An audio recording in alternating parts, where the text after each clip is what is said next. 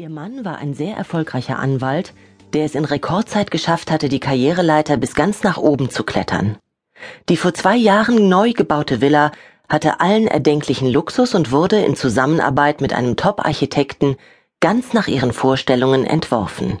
Ihr stand selbstverständlich eine Haushaltshilfe zur Verfügung, die sich um all die unangenehmen Arbeiten im Hause kümmerte.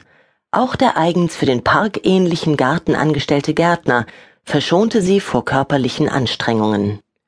Ihr Mann Tom jettete rund um den Globus von einem Meeting zum anderen, von Geschäftstermin zu Geschäftstermin.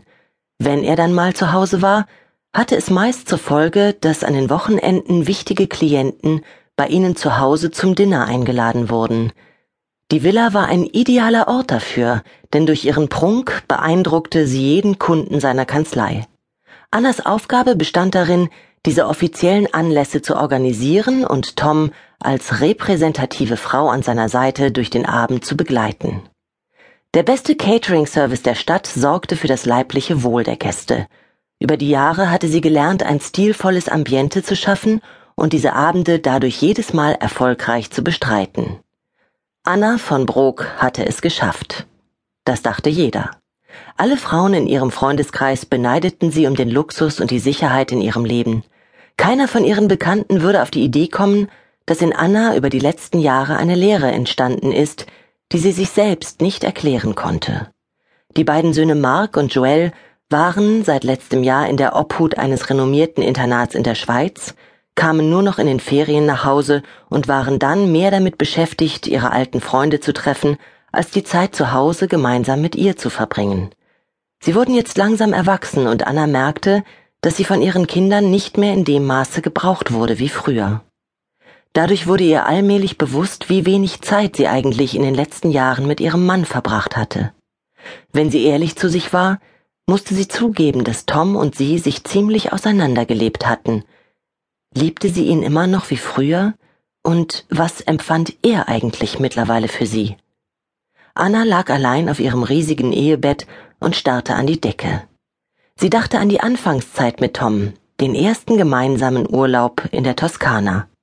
Damals konnten sie sich diesen Urlaub eigentlich gar nicht leisten, aber so verliebt wie sie waren, spielte Geld keine Rolle, und mit Unterstützung von Annas Eltern, die den Rest zum Urlaub beisteuerten, konnten die beiden mit ihrem alten VW-Bus doch noch nach Italien fahren. Tom hatte gerade das erste Staatsexamen in der Tasche und sie hatten den ganzen Sommer für sich. In der ersten Nacht übernachteten sie an einem traumhaften kleinen See. Sie machten ein kleines Feuer und bereiteten das Essen darauf zu. Der Sternenhimmel und der Chianti-Wein trugen dazu bei, dass Anna ihre anfängliche Schüchternheit beim Sex mit Tom vergaß und ihn in dieser Nacht nach allen Regeln der Kunst verführte. Bei der Erinnerung an diese Zeit fühlte Anna plötzlich schmerzhaft, wie sehr sie ihren Mann doch vermisste. Sie vermisste vor allem seine Berührungen auf ihrer Haut, die verlangenden Hände auf ihrem Körper. Wie lange war es jetzt her, dass sie miteinander geschlafen hatten? Tom war immer müde, wenn er zu Hause war, und wenn es dann doch zum Sex zwischen den beiden kam, war der Akt wenig leidenschaftlich und nur von kurzer Dauer. Tom kam jedes Mal sehr schnell und schlief danach sofort ein. Von fantasievoller Erotik konnte sie nur noch träumen. Ihre Gedanken schweiften wieder zurück zum See. Sie wusste noch jedes Detail dieser wunderbaren Nacht. Nach dem improvisierten Essen stand sie auf und ging unter dem Vorwand, das Geschirr aufzuräumen, zum Bus. Dort zog sie sich schnell aus und kam ganz nackt zu ihm zurück.